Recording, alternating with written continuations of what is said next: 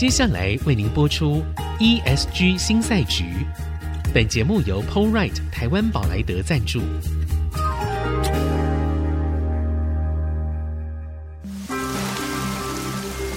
这是企业永续的世纪挑战。这是绿色浪潮下的供应链课题。再造优势前瞻的产业竞争力。欢迎加入 ESG 新赛局。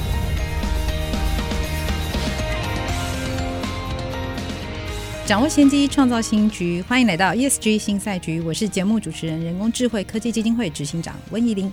今天我们节目当中邀请到来宾是杨明勋律师。好，杨律师好。呃，各位听众大家好。好，我要再讲一次，杨律师，新竹青年企业家协会会长。好，那当然，这个我们待会儿会聊到这件事情哦，是就是企业家协会，然后会长是律师，这件事情也蛮不常见的，好，它也蛮有趣的。啊、好，所以我们待会会谈一下，但是我想可能也合理啦，因为我们在之前的节目里面其实有谈到哦，就是。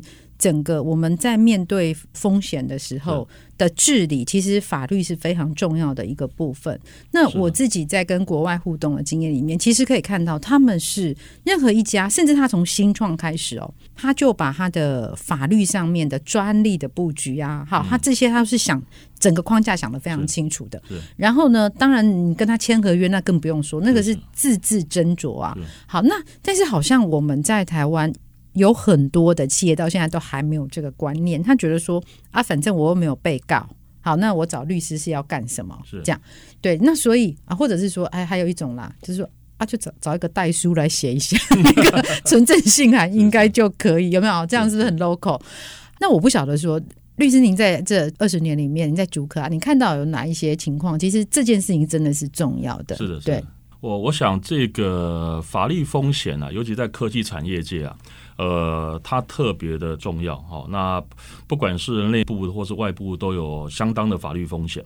哦，像呃内部，我想最近各位看到很多的一些股东纠纷，嗯，哦，那这些经营权纠纷啊，那事实上它也都会影响到公司的发展很存续。哦，那我刚刚有提到的营业秘密专利等等的，对，哦，甚至于哦有一些啊，像对外的法律有一些呃商务的纠纷。哦，那这个商务纠纷呢？我想，呃，我就举一个例子，我最近才刚处理完一个国际仲裁案。哦，哦，那这个是一个标的四千万美金，哦，一个台湾的厂商，哦，他受美国的客户委托去开发跟生产制造代工，对一个电子终端产品。是，那这个电子终端产品呢，因为在疫情期间，啊，因为这个通路消费者的使用方式，导致产生的一些瑕疵的纠纷。是，那这个瑕疵呢？他被他这个美国控告，对，那呃，就是因为当初这个合约，嗯，啊，当初一个字是。啊没有写好，是。啊，导致于他必须他的客户去求偿四千万美金。等一下，四千万美金，对，所以就是厂商被告哈，我因为我们这个时间是早上七点钟啊，所以大家可能会这样被吓醒，就是说你被告好，然后呢？四千万美金，好，现在大家知道现在汇率啊很可怕，这是这是非常对十二亿多嘛，哈，对对对，对，好，所以到底是怎么回事？为什么会是一个字？这样一个字千万美金很可怕，欸。呃，它的关键的问题在于说，你开发跟生产这个产品有没有瑕疵？嗯哦，那简单讲，好，这个是一个电子产品，是。啊，当初它有一个电子的标准，像 IP 插度差数率，这本来是一个呃国际的标准，是，哎，但是当初他在接受这个委托的时候，客户在这个合约上面，好，他在这个国际标准之外，他就多写了一些字，哦，简单讲，它这本来是防水的 water，客户呢把这个 water 扩大了变是这个 liquid，哦，就是说从 water 变成一个 liquid，哦，因为这两个字导致于这样的一个产品，它的规格。跟它的这个品质啊约定就不一样，哦，那因为疫情期间啊，这个这个消费者的使用就是会用这个酒精去擦拭，是。啊，导致于这个呃电子终端产品会宕机，哦，那因为这样的一个瑕疵纠纷，对，哦，那加上这个合约当初约定的仲裁是在新加坡仲裁，然后准据法又是美国的加州法，哦，那这两个。根本台湾的厂商也不了解到底新加坡的仲裁这个游戏规则对台湾有利还是不利，那也不晓得就是说，哎，依照美国的加州法，这个契约是怎么构成的？对，哦、那很多的厂商他只要有订单，对，哦，他就就随便签一签，哦，那呃衍生这个后面的这样的一个瑕疵呃产品的这个瑕疵的纠纷哦，那导致的这个损害哦，各位知道，尤其是在美国嗯。哦，美国过去我们也听过一个消费者去麦当劳喝咖啡被热水烫到，对，告就麦当劳。那干麦当劳就要赔个几百万美金是是、哦，所以这个部分在美国对于一个所谓的一个契约责任啊、哦，事实上跟我们在台湾的一般的这个法律思考是不一样的。标准是完全不一样。对麦当劳，我就想到有人告麦当劳，是因为他吃麦当劳之后他变胖，是。他就去告人家说你这是垃圾食物，而且后来好像还集体诉讼。是的，对，因为大家都变胖。对，那以我们来说说啊，又没有人叫你一定要去吃，哎，你干嘛一定要去？所以这边我要特别的提醒哈，哦、这个企业哦，当你在签一个合约的时候，是就是说，当然是一个商机哦，对公司是一个、嗯、一个订单，是个业务，有利润有利益，是但是同时也可能会，如果合约签的不好，会公司的引来一个灾难啊、哦，或者是一个一个一个损失哦，所以这个都要有这样的一个思考。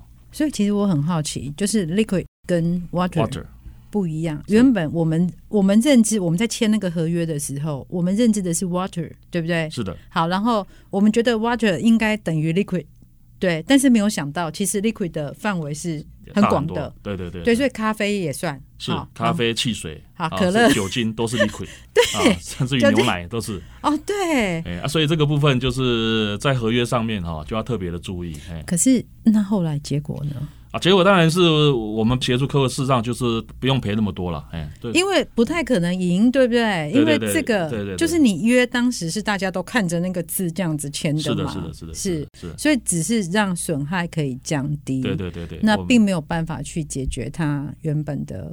一般这种仲裁就是对双方都很难百分之百的胜诉或败诉了哈，但至少我们把这样的一个损害降到最低。对对对对对，所以其实这样子我们看起来的话，就是我们从一开始在谈 ESG，然后一路谈到专利，好，然后营业秘密，然后谈到法律的布局，在接下来这种地缘政治的时代，嗯，它势必哦。会对于我们的厂商而言，它会形成非常大的挑战，因为 ESG 呢是另外的一个规范，它又是一个新的游戏规则进来嘛。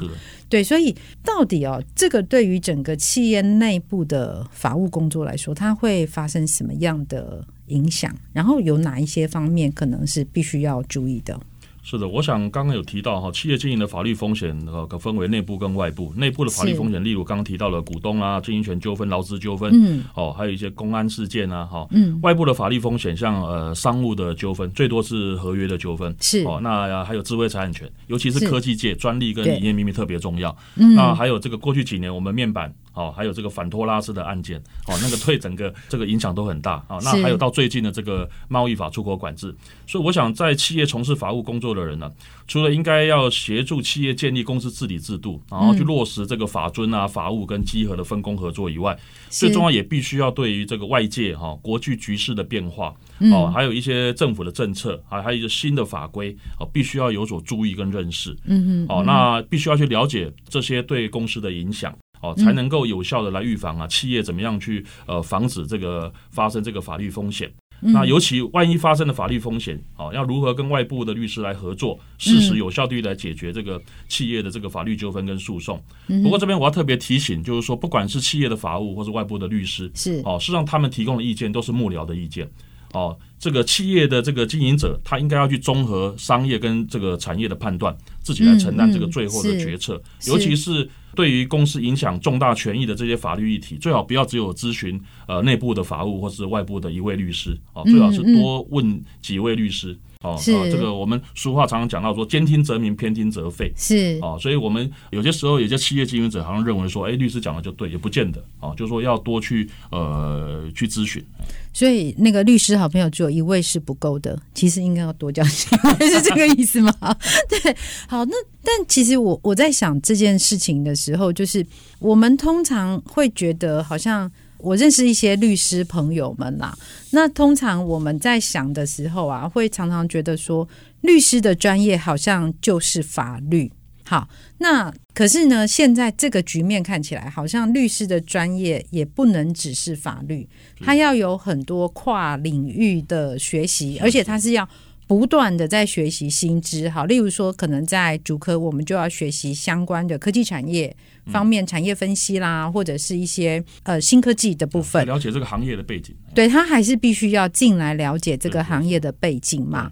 好，所以呢，接下来哈，我们可能在下一段的节目要继续请教律师，就是我们把整个脉络梳理一下，从治理一直到法务，哈，这些工作它通常会是一个什么样的脉络？然后董事会在当中扮演什么样的角色？好，那以及呢，好，我们最后要介绍一下，就是为什么那个新竹青年协会的会长。是由律师来担任。好，我们休息一下，待会回来。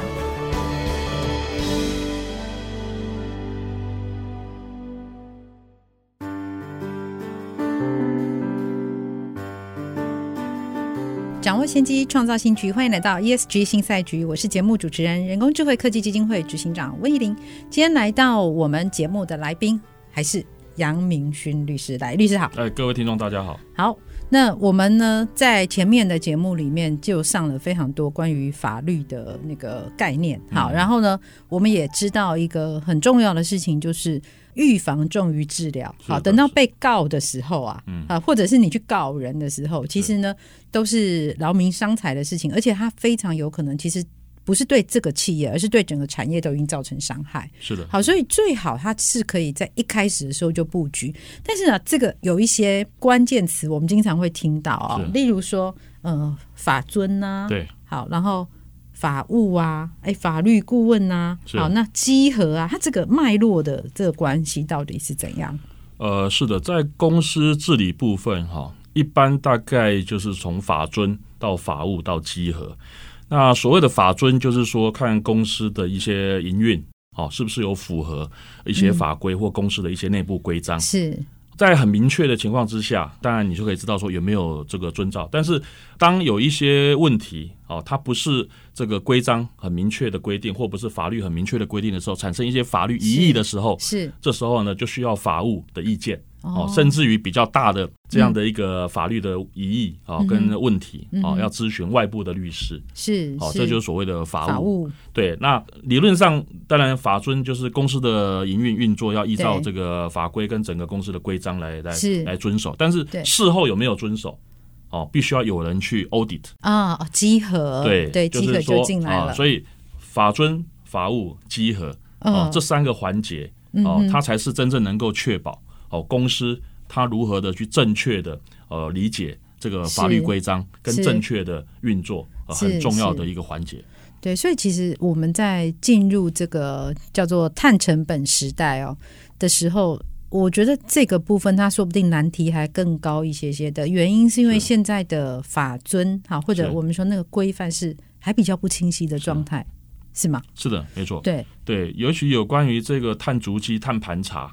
哦，它这个所谓的标准，还有它的所谓的一个规定内容，哦，如果不明确的情况之下，你去做一个所谓的一个法尊，也没有太大的意义。对。对，所以必须要把这样的一个规范标准哦规定要弄清楚，是。哦，你再去遵守，哦，那你才会得到真正的一个实质意义上的探权。是是，因为无从遵守起，在目前看起来，而且世界各国其实。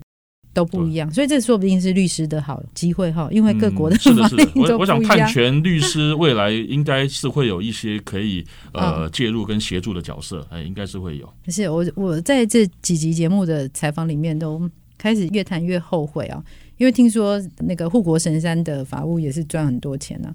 然后没有没有没有，我不知道。哎，对，那我我这我听说的啦，不是你听说的，也不是你说的哈。所以我就在想说，嗯，我当年要是。